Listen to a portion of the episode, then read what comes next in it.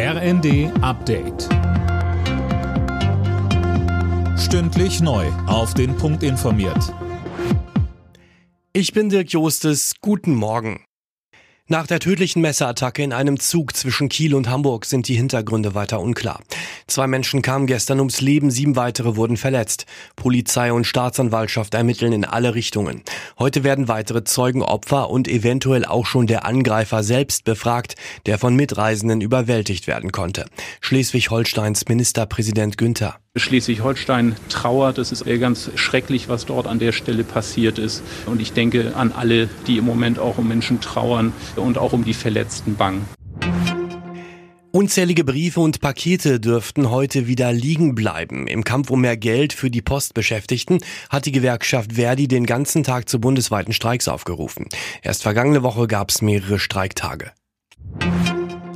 Die deutschen Leopardpanzer, die Kiew bekommen soll, müssen schnell ersetzt werden. Das fordert der Vorsitzende des Bundeswehrverbands André Wüstner in der Zeitung Welt.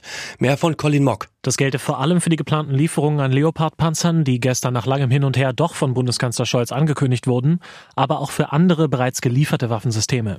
Es müsse schnellstmöglich erklärt werden, wann das fehlende Gerät endlich ersetzt wird, so Wüstner.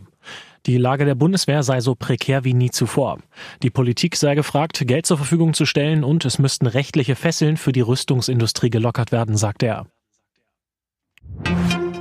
Die Ergebnisse der Fußball-Bundesliga vom Abend. Augsburg-Mönchengladbach 1 zu 0, Freiburg-Frankfurt 1 zu 1, Bremen-Union Berlin 1 zu 2, Leverkusen-Bochum 2 zu 0 und Mainz-Dortmund 1 zu 2. Der Traum von einer Medaille bei der Handball-WM ist für Deutschland geplatzt. Im Viertelfinale gegen Frankreich gab es eine 28 zu 35 Pleite. Das DHB-Team spielt jetzt um die Plätze 5 bis 8. Alle Nachrichten auf rnd.de